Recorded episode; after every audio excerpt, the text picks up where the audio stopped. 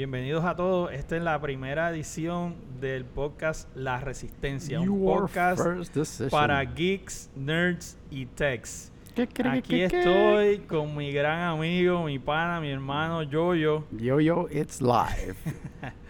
Y este va a ser nuestro, o es nuestro primer podcast. eh, y queremos estar hablando de diferentes temas que sean eh, current, ¿verdad? Que sean corrientes y... y- ¡Oh! Se jodió la silla. y que la silla no se rompa. Eso es un tema muy importante que vamos a hablar hoy. Muy bien, olvídate. Seguimos. Este, Rewind. y pues mi nombre es José Quiñones, por ahí me conocen también como JQ, como José Luis. eh, y de qué es este podcast. Yo, yo, hablamos un poquito de qué es lo que queremos lograr con esto. Bueno, nosotros estamos aquí para crear conciencia. Queremos despertar a Puerto Rico. Estamos en un mundo donde todo el mundo tiene la tecnología, tiene alcance a la tecnología, pero nadie sabe hacerla. La excusa es esto es muy complicado o esto es eh, eh, definitivamente que otra persona debe hacer y pues se están perdiendo del conocimiento o cómo utilizarlo correctamente y eso lo que lleva es a que los que sí saben usarla o tienen un poquito más de malicia, hagan lo que quieran con ella. Nice. So, va- vamos a, arrancar con el primer tema. Este es el primer podcast. eh, so, este, estamos súper bien preparados para hacerlo. Five minutes before. Así que vamos a empezar hablando de la situación de ciberseguridad en Puerto Rico. Vamos a coger unos cuantos eventos que han ocurrido recientemente, o tal vez no tan recientemente, eh, y de qué fue lo que pasó, ¿verdad? ¿Por qué pasó? eh, y, y Sí, vamos a hablar hacer. del más viejo. Vamos a empezar con el más viejo, con Hacienda. Uf, Hacienda. Dun, dun, dun. Hacienda. Este, ¿qué tú puedes decir de Hacienda?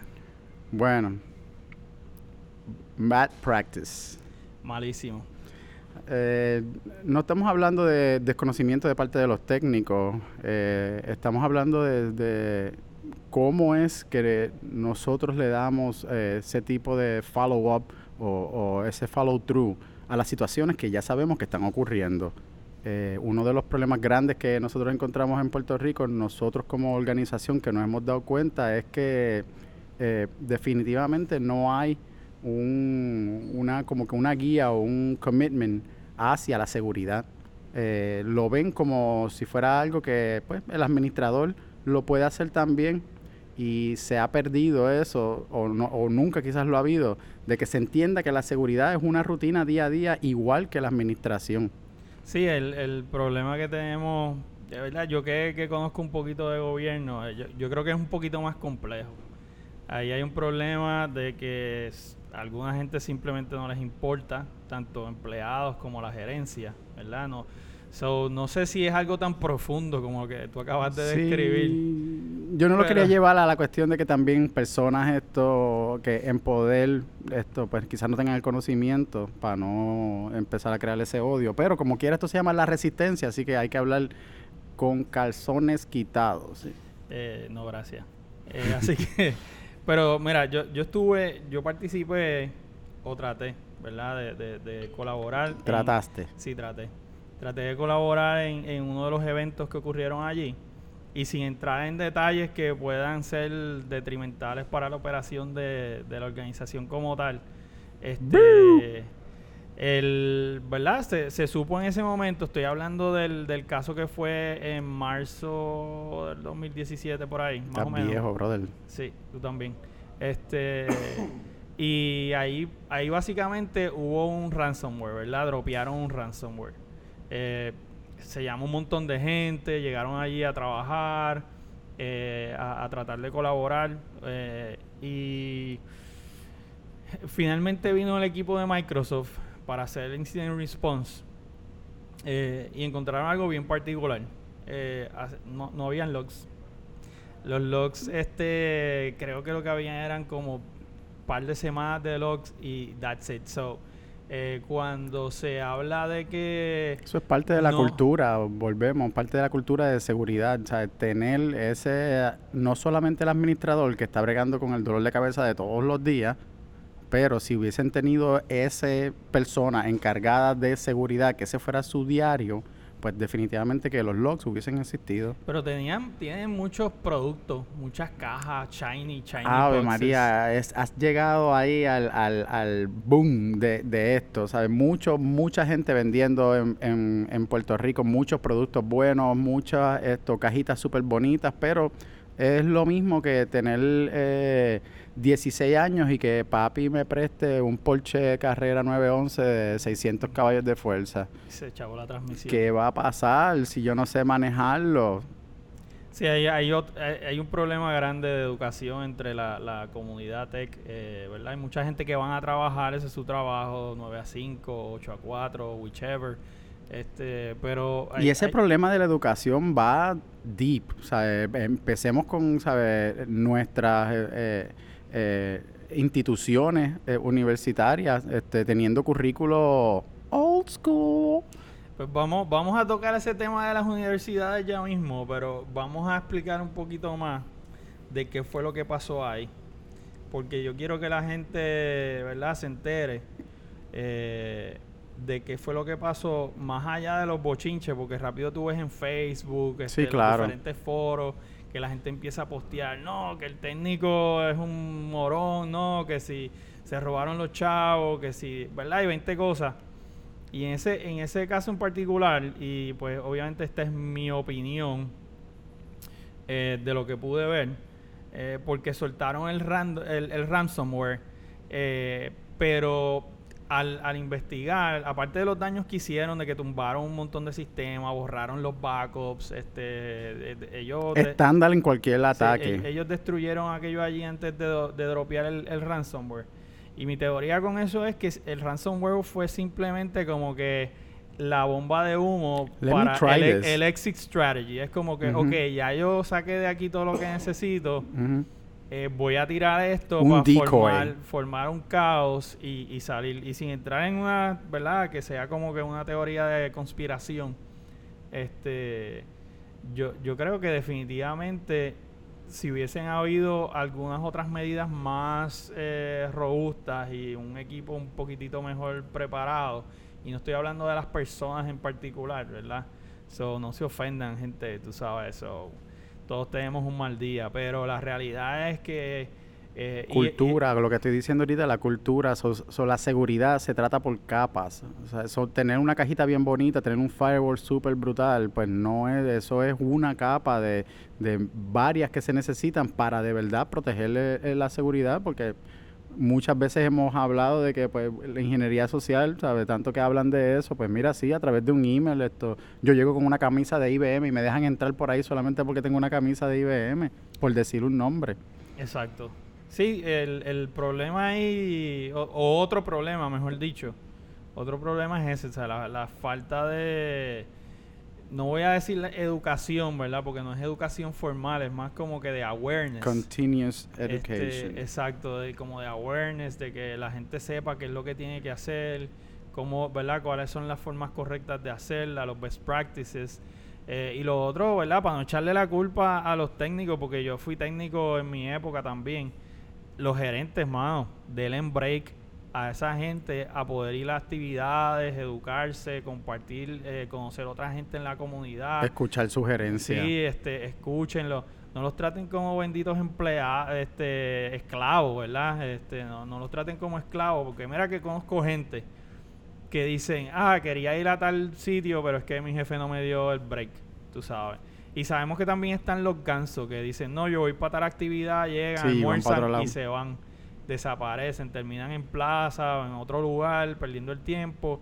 Este, pero yo, yo creo que es un riesgo que la gerencia tiene que tomar. Tú no puedes estar pensando todo el tiempo, este, yo no, le, no voy a darle el tiempo libre, no voy a educarlo, no voy a invertir en él porque o no vale la pena, este, porque es unionado o este, se me va a ir a otra empresa porque mientras tú tengas a esa persona trabajando ahí contigo, y si lo tienes bien entrenado, bien adiestrado en los productos y en, la, en las algo tan sencillo como estar al día, Va a estar, exacto, te va a dar el mejor trabajo posible.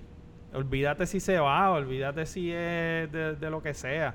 Eso, Eh, shout out a todos los técnicos por ahí, tú sabes, que, se tienen que fastidiar trabajando y no les dan un break para nada, eh, porque el problema es compuesto. Obviamente tú hablas con la gerencia y dices, no, los empleados son unos vagos. Hablas con los empleados y dices, no, los, los gerentes son unos, unos ineptos. Eh, no hay un balance, no, hay un balance. Eh, estábamos trabajando con un equipo hace poco donde literalmente todo el mundo estaba por su lado.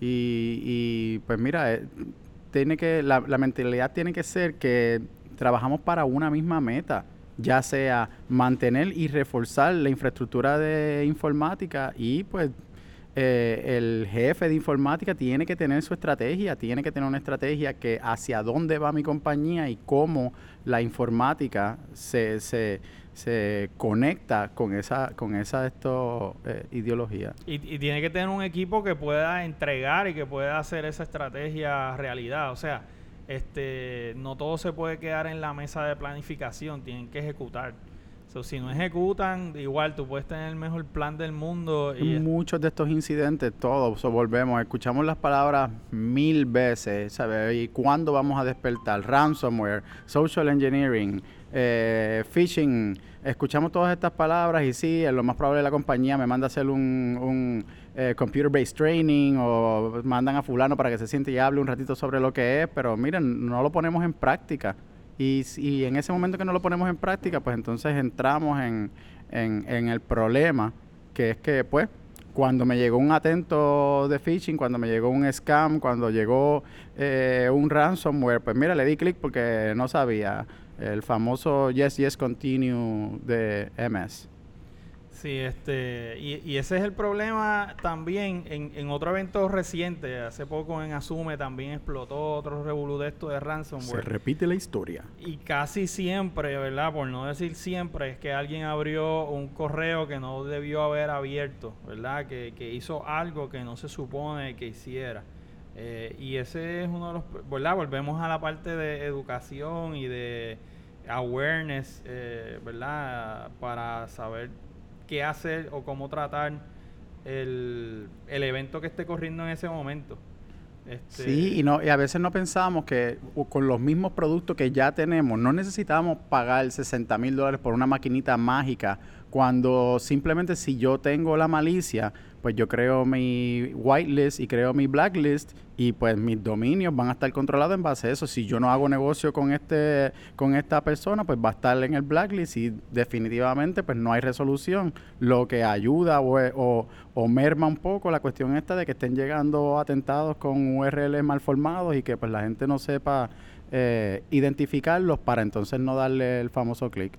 So, hay que volver a, a los basics, ¿verdad? Yo creo que, y esto lo, lo, hemos hablado 20 veces acá en nuestras conversaciones profundas, este, realmente tú, eh, eh, una empresa, invertir en productos, invertir en penetration test, invertir en, en 20 cosas para que venga un, un, este consultor a, a, probar tu infraestructura o traer un producto mágico es una pérdida de tiempo si tú no tienes tus tu básicos, tus cosas básicas eh, bien preparadas.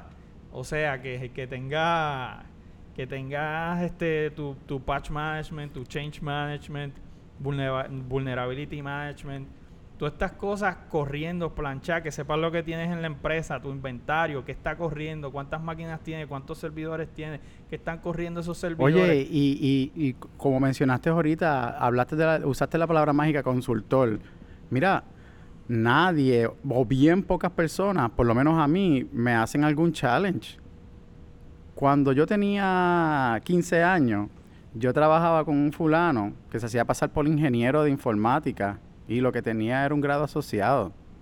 Y, y, lo que quiero decir con eso es que, pues en Puerto Rico, pues mira, sí, estoy trayendo a esta persona de afuera, que es esto, eh, tiene un nombre con un título súper brutal, pero de verdad, ¿quién es? ¿De verdad que estudió? Lo más probable es lo que estudió es mercadeo y está tratando de vender eh, un equipo que tiene que ver con algo de seguridad. Y uno piensa como que, pues mira, eh, esta persona, está bien, estudió mercadeo, esto no es para esto fastidiar a las personas que estudiaron mercadeo, pero how engaged are you en el, en el mundo de, de, la seguridad, ¿sabes? Antes sí, yo, consultar yo, ahí, Yo ahí difiero un poco de ti, mano. Ay, siempre. Sí, mano. yo difiero un poquito de ti, mano, porque es que, mira, este... Yo no estudié computadora, yo estudié electrónica. Es verdad que es relacionado, pero yo estudié electrónica. Eh, cuando me gradué me di cuenta que no era, no era lo que yo quería hacer por el resto de mi vida y dije que no iba a perder el tiempo de volver a estudiar simplemente para catch up. So me dediqué a aprender todo por mi cuenta. Y conozco mucha gente, uno de mis mentores, eh, cuando yo empecé en todo esto, hace 20 años atrás, eh, fue un ingeniero civil que le pasó lo mismo. Terminó, hizo su, su bachillerato, se hizo ingeniero civil y dijo, no, esto no es lo mío, yo quiero bregar con computadora. Y el tipo es un monstruo. Y ahora mismo, digo, ahora mismo no, la última vez que supe de él, estaba manejando un data center en una empresa bien grande y el tipo era un caballo en su tiempo y si está haciendo lo que estaba haciendo en ese momento, lo es. Sí, claro, la, idea, la idea sería, la idea sería quizás la malicia de por lo menos hacer ese background check antes de traer a fulano. Yo, creo que eh, eh, eh, antes de traer a fulano. Challenge authority. Sí, challenge. Reta, reta la autoridad. Like, who are you? you know, I want to know about yourself or, or do it yourself before llegar a ese dichoso contrato. Exacto, yo creo que ahí está el truco, tú sabes, reta a la autoridad, o sea, porque venga alguien y te diga, no, yo soy fulano de tal, o fulana de tal, doctora en no sé qué, o doctores, no sé qué.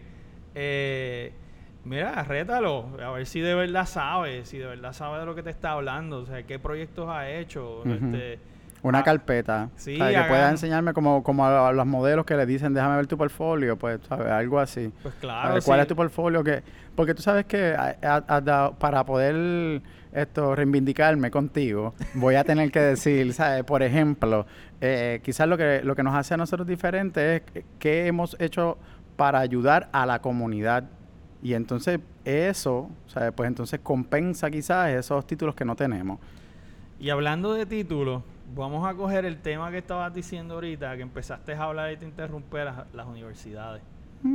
Recuerden, cybersecurity, la, la situación de cybersecurity o de ciberseguridad en Puerto Rico.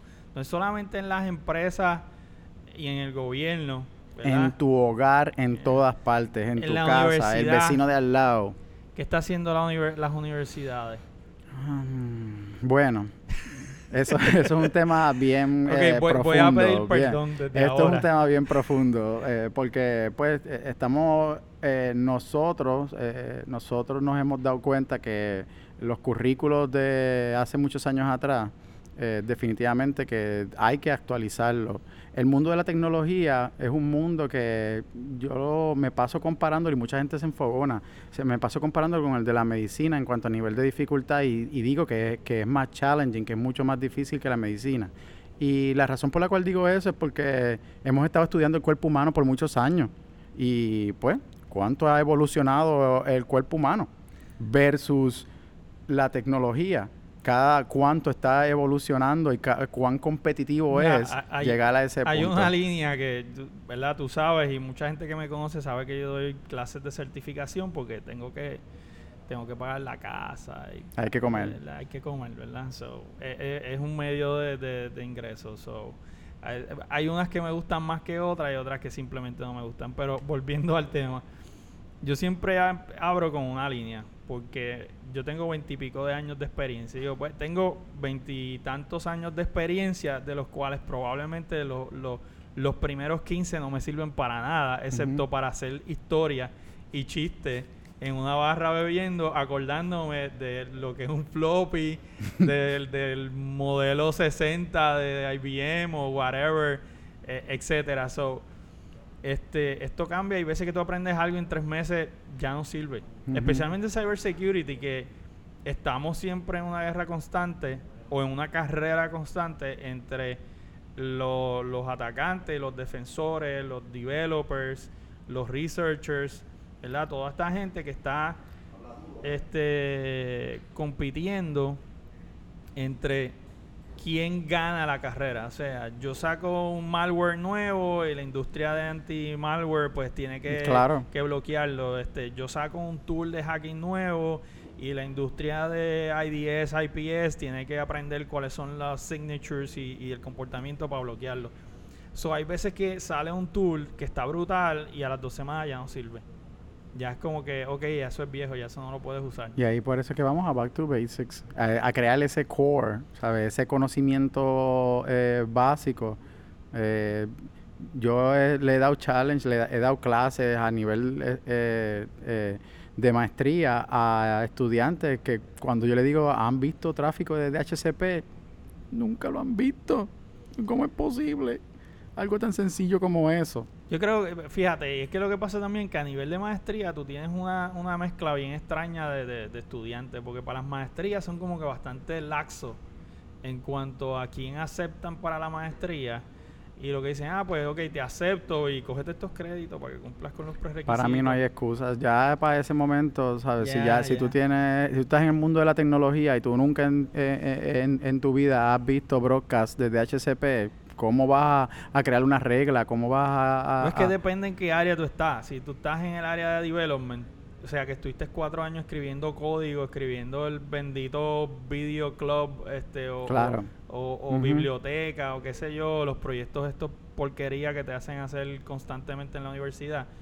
Este, cuando tú te gradúas, tú no ves nada de esto, porque eso es infraestructura. Ahora con la parte de DevOps, este, está cambiando todo, pero está cambiando todo para los que están en la industria, porque en la universidad tú le hablas a muchos de estos profesores y siendo justo hay unos cuantos que saben y hay unos cuantos Claro. que tratan, pero institucionalmente lo normal es que no tienen ni idea de, de, lo, de lo que es DevOps, de lo que comprende DevOps, de que tienes que saber de virtualización, que tienes que saber de, de containers, que tienes que saber de networking, aparte de saber de programación. So, Sí, nue- depende de nuestra experiencia, nuestra experiencia es lamentable, pero nuestra experiencia con, con el badge de eh, Security Visa Puerto Rico, que, fuimos a una eh, de las universidades que eh, eh, gradúa eh, muchos ingenieros y esto cuando fuimos a la co- a- cuando fuimos donde eh, el board nadie sabía lo que era DEFCON. So, eh, eh, Es que, es que esta gente vive en su, muchos de ellos viven en su burbuja, o sea, volvemos, lo que estábamos hablando ahorita de los empleados, de los técnicos que van Ujú. 9 a 5, algunos de ellos, otros la son- burbuja académica. Exacto, están en su burbuja académica, so, ellos saben Java y eso es lo único que hacen por los últimos 40 años. Así que las universidades tenemos que empezar a integrar, hay que empezar a integrar el mundo real eh, con eh, el mundo académico. Debe haber un merge, porque pues no- el mundo, eh, la tecnología ha cambiado todo. Y ahora mismo, ¿cómo se aprende? Pues mira, antes no había esto, ahora tú te metes a YouTube y aprendes cómo a codificar desde cero. Hace eso antes no existía. No estoy hablando de que eso te va a hacer un profesional, pero si un muchacho de 24 años pudo hacer un jueguito y hacerse súper famoso y ya ser millonario, pues ¿sabe? quiere decir que, que hay, una- hay muchas posibilidades. Es que la- el- tiene- tenemos, ¿verdad? En la universidad se supone que, que cree profesionales.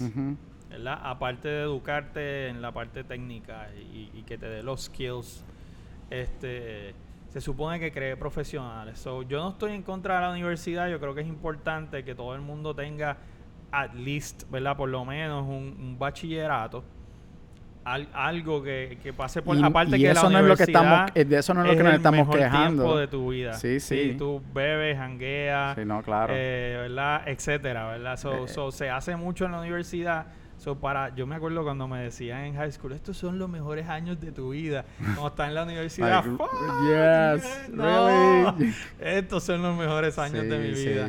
Eso- Me recuerdo el primer profesor de cálculo que nos va a explicar sobre infinito y él coge la tiza, en aquel momento no habían whiteboards, o él coge la tiza y empieza a caminar por todo el salón y se desaparece. viejo. Tan pronto se desaparece, todo el mundo se queda mirándose en el salón y dice, ¿qué pasó aquí? Y pues mira, pues sí, él está explicando infinito y se largó. So, es, es un profesor que es engaging, ¿verdad? Este, pero, pero sí. Este, y después te lo encontraste en brisa bebiendo. Ya tú sabes. O en la lomita. Precisamente. Shit, ya lo choteamos. Sí. so, este, sí, la- las universidades necesitan cambiar un poco y, y tienen que decidirse porque también he visto que, que hay universidades que como que No, queremos crear científicos. Perfecto. Pues si tú quieres crear científicos, enfócate en crear científicos. Necesita ese, ese baseline. Y, el enfoque y, en la, y, el contenido de ese, de ese currículo tiene que estar apropiado a lo que es crear un científico. Que probablemente esa persona va a terminar su bachillerato y va a decir, ah, yo quiero hacer la maestría porque quiero especializarme en neural networks o whatever y sigue estudiando y se convierte en un super brain, etcétera o, empieza a hacer research, pero entonces al mismo tiempo te cogen estudiantes y quieren hacer eh, developers. Son un científico y un developer son dos cosas diferentes. Sí, definitivo. ¿Verdad? un developer, eh, pues es uno que desarrolla una solución a un problema, punto. ¿Verdad? Eso no le quita que puede tener este creatividad, este iniciativa, curiosidad, etcétera, etcétera, pero no es lo mismo tú ser un científico en, en computadora, ¿verdad? Versus hacer un developer. So, mira, pónganse de acuerdo. ¿Qué quieres hacer? ¿Quieres hacer un developer? ¿Quieres hacer un científico? So, si tú quieres hacer un developer, un developer no tiene que estar cuatro años en la universidad. Sí, definitivamente. y asociado es y para amarrarle eso a lo que está sucediendo, es que, pues, definitivamente si nosotros perdemos esa baseline, ese, ese conocimiento inicial que es bien eh, importante y que se conecte a la realidad que hay en la calle, pues entonces empiezan a suceder este tipo de cosas donde eh, estas personas pues terminan trabajando en posiciones que son eh, importantes y pues las decisiones que toman pues llevan a situaciones como lo que está pasando en Hacienda, lo que está pasando esto en Asumen, ¿sabes? Lo que está pasando en otros gobiernos, no estamos, esto no es solamente aquí en Puerto Rico. Digo, si tocamos el tema de cybersecurity en las universidades todavía es peor porque que yo sepa, hay solamente dos universidades que tienen programas específicamente de cybersecurity, que tienen contenido más o menos de cybersecurity. Uno de ellos es más como para desarrolladores. Y, sí, otro es más como para auditores. Sí, Tienen unas ramas específicas. Eh, exacto. So, este que quizás le pusieron el nombre, pero no está atado al entorno, sino que pues quizás lo, lo, lo, mezclan porque se confunde mucho el cybersecurity con una auditoría. Y, Digo, lo, es, ¿verdad? Bueno, el proceso de auditoría es parte de, de, la ciberseguridad. Claro, pero, pero cuando, cuando me refiero a que se lo confunden, digo es que es el checkmark de sí, tengo 10 computadoras, sí, tengo 4 routers, ¿sabes? A eso es a lo que me refiero. Claro, porque entonces te preparan a un auditor que no va a poder ofrecer soluciones, no va a poder resolver los problemas que encuentra. Simplemente va a ser el checkmark. Este, y eso no es lo que queremos. Volvemos a nivel de maestría o doctorado, ¿verdad? Yo no sé si hace sentido, a menos que tú quieras este estar a otro nivel, ¿verdad? Ya tú estás si ya vas a hacer algún tipo de research, ya vas, a, pues, hacer un impacto más grande. Pero si tú, como me dicen los muchachos cuando me los encuentro en la universidad, este, no, yo quiero aprender a hackear. Perfecto, para aprender a hackear tú no tienes que estar 6 años, 8 años estudiando. El willingness, tener las ganas de hacerlo y la, práctica, práctica, práctica. Así es como la música, ¿sabes? Si tú te sientes a tocar un instrumento, pues mira, ¿sabes? no vas a ser esto eh, el mejor esto músico de la primera sentada Así que definitivamente que así mismo es el mundo de la seguridad. Pero, eh, pero no se confundan, porque tampoco les estoy diciendo que dropeen todo y que vayan a YouTube, porque también está el otro lado de la moneda. Hay 20.000 programas online que te dicen, no, vas a ser este un super hacker o un super developer O, whatever. Y las empresas están pidiendo el papel todavía. Y entonces, ¿qué, ¿qué pasa? Eso tampoco sirve, ¿verdad? Porque necesitas desarrollarte. eso es una mezcla de las dos cosas, yo diría. si lo vamos a juntar, sería una mezcla de las dos cosas. Sería mezclar la práctica, el, hands-on real, los laboratorios, lo, lo, real que está sucediendo en la calle, con pues la parte eh, académica que es necesaria para entonces eh, ganarse el papelito. So, la verdad, en resumen, la, la situación de ciberseguridad en Puerto Rico eh, no están en su mejor momento, en ninguno de sus ambientes. Ni en el gobierno, ni en la empresa privada. Hay mucho desconocimiento. Ni, en, ni en, las universidades. Eh, Ni en el hogar. Ni en el hogar, ¿verdad? Ni en el hogar, ni siquiera, ¿verdad? Eso es otro tema. Sí, Alexa sí. en tu casa. Exacto. So, eso para el próximo, para el próximo podcast.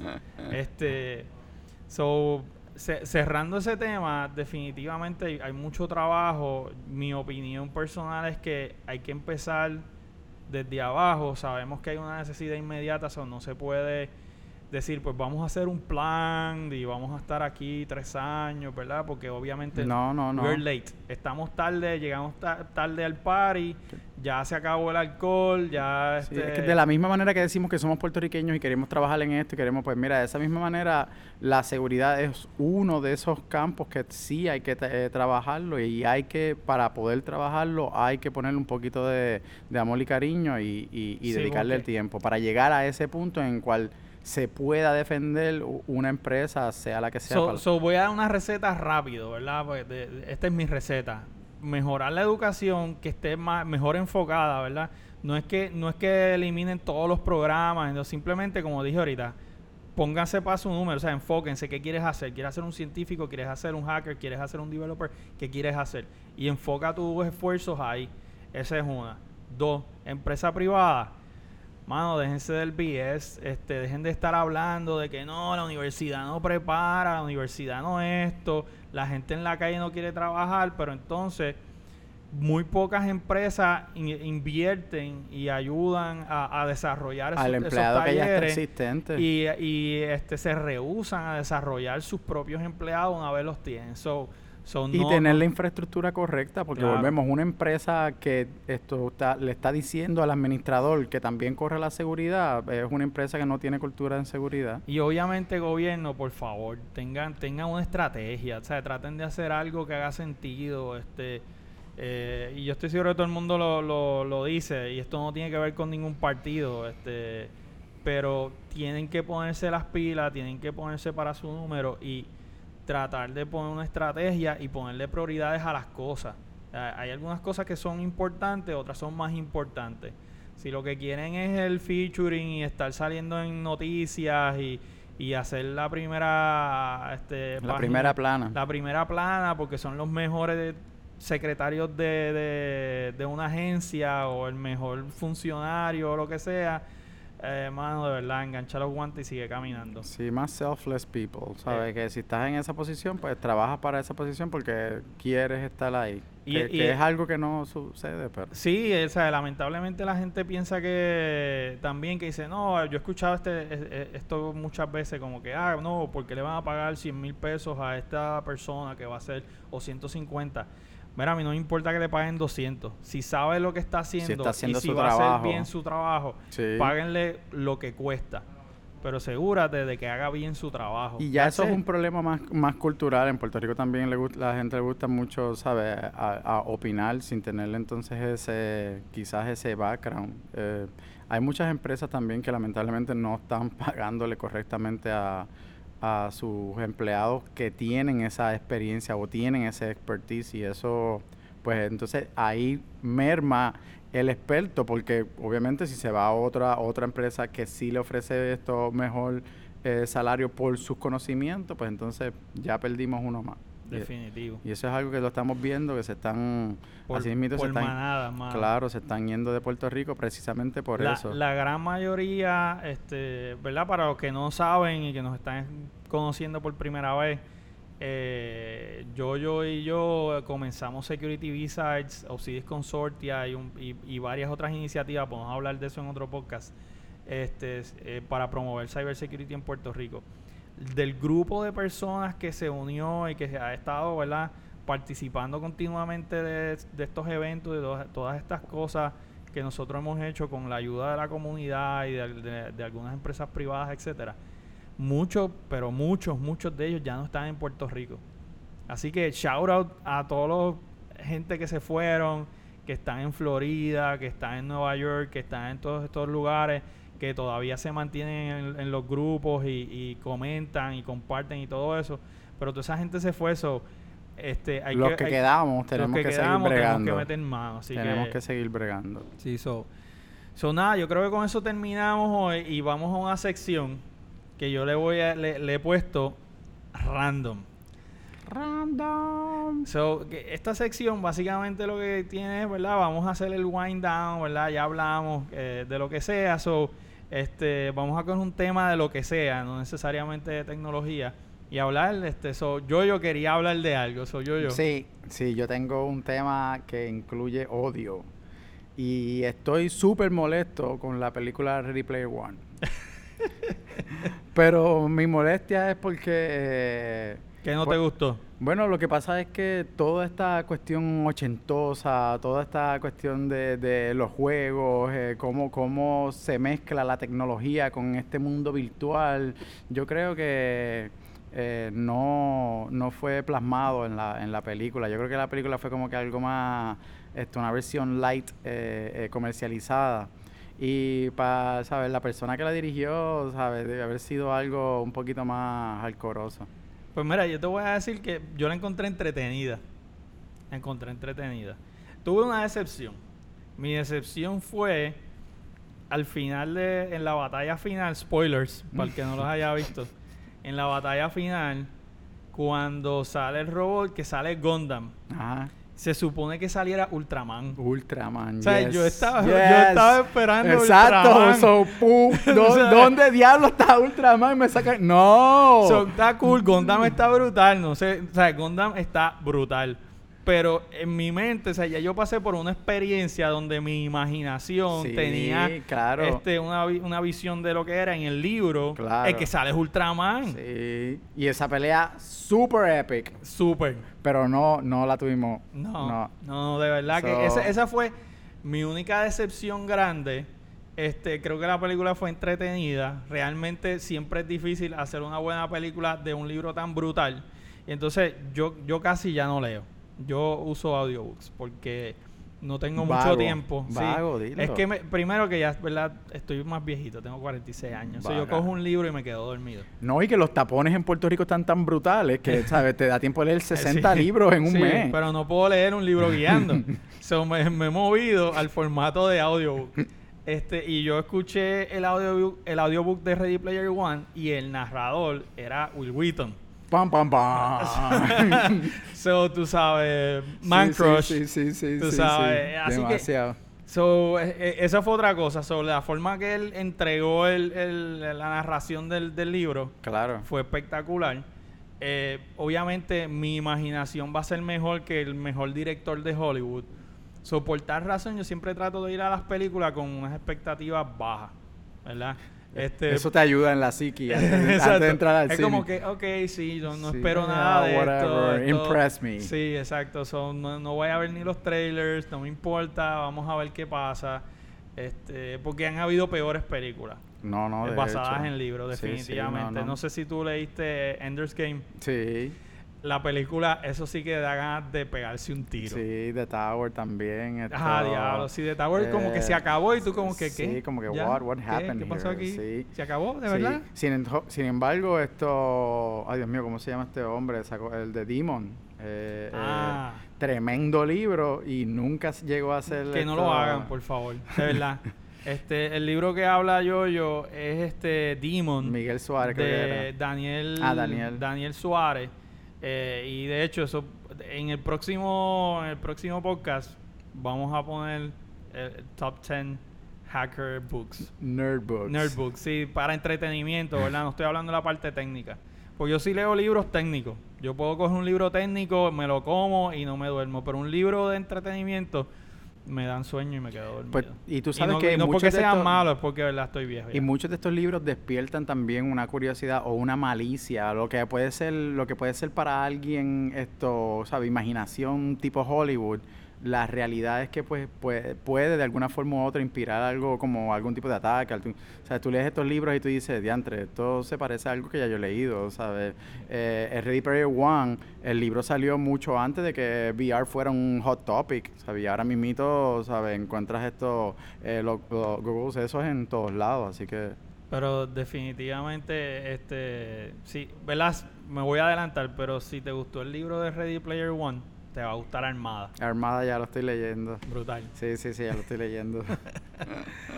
Bueno, pues, este, gente, para no aburrirlos mucho tiempo, eh, déjennos saber cómo le gustó, qué, qué cosas le gustaría escuchar en, en podcast futuro.